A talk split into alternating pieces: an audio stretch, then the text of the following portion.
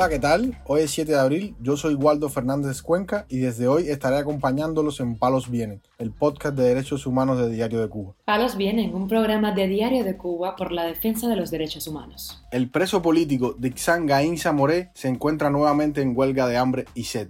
La esposa del preso político Michael Puy Bergoya pide fe de vida de su esposo, quien presenta problemas de salud en prisión.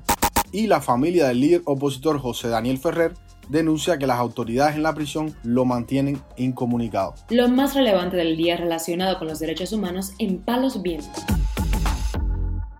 El preso político del 11 de julio, Dixan Gainza Moré, lleva ya cuatro días en una huelga de hambre y sed en la prisión de Kilo 8 en Camagüey. Denunció en Twitter la activista exiliada Salomé García Bacallao. Gainza Moré exige que le den la libertad condicional ya que le corresponde debido al tiempo que lleva en prisión.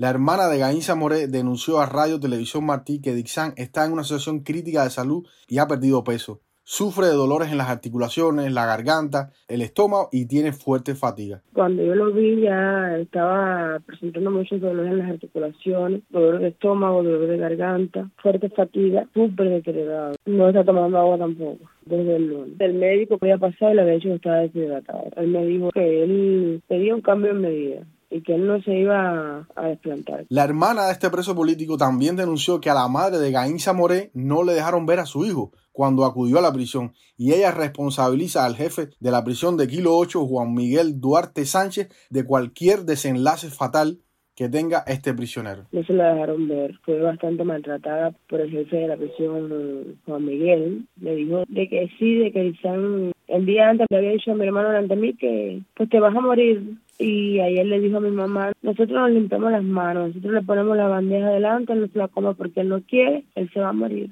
Y nosotros necesitamos tener una fe de vida de él, porque si no lo dejaron ver es porque él está peor, en condiciones críticas ya. Entonces nosotros hacemos responsable de la cárcel de prisión, de todo lo que pueda pasar con mi hermano, y responsabilizamos a Juan Miguel que tiene que estar al tanto, no pueden dejarlo morir. Si a ellos les parece, porque él está en las manos de ellos. También esta cámara es para que si se muere, para que vean que la bandeja de comida se le puso y que no se la comió, y para que vean el descaro del médico que pasa nada más que por la mañana y por la tarde, pero tiene el médico en la noche y toda esa serie de cosas. Ya estamos muy preocupados. Nosotros dejamos bien claro que no podían ni moverlo para más ningún lugar, ni ponerle nada que no fuera bajo el consentimiento de nosotros los familiares. Esta no es la primera huelga de hambre que hace este prisionero político desde que fue encarcelado. En diciembre pasado, el activista de la Unión Patriótica de Cuba hizo otra protesta para exigir su libertad y para denunciar los abusos que padecen los manifestantes del 11 de julio en la cárcel camagüeyana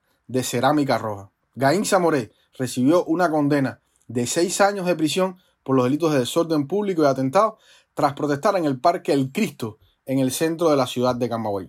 Por su parte, Saily Núñez Pérez, esposa del preso político del 11 de julio Michael Puy Bergoya, pidió fe de vida a este prisionero, pues lleva ya más de tres días sin tener comunicación con él. Además, ella ha denunciado que días atrás Puy Bergoya necesitaba tratamiento médico especializado. Hola, muy buenas tardes. Soy Saily Núñez Pérez, la esposa de Michael Puy Bergoya hago esta denuncia porque llevo más, ya llevo tres días sin saber de mi esposo. No sé realmente qué es lo que está pasando.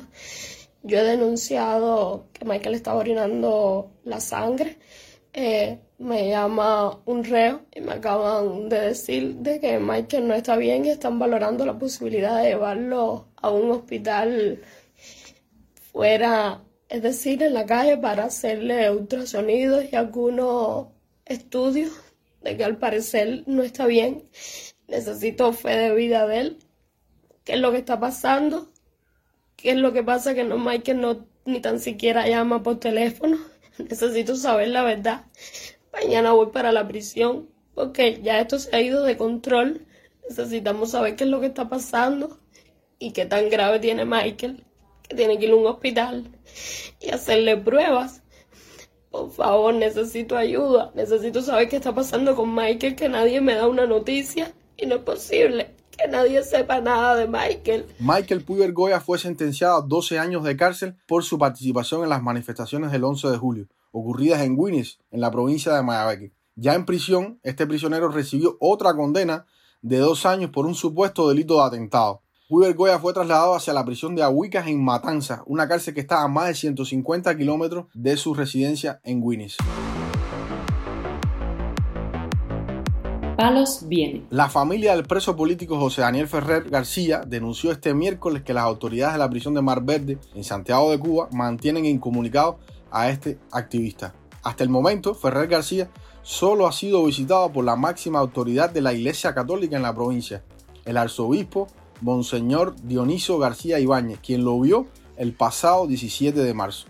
Nelva Ismaray Ortega, esposa de este preso político, acudió a visitarlo a la prisión de Mar Verde, pero finalmente no pudo verlo debido a la negativa de las autoridades del régimen. Puesto que ayer, luego del mediodía, recibí dos llamadas telefónicas de agentes castristas diciéndome a última hora que la visita familiar con mi esposo, el líder del UNPACU, tres veces preso político de conciencia, José Daniel Ferrer García, se adelantaba para la mañana de hoy sobre mediodía mandaron a un oficial para que pasara sola.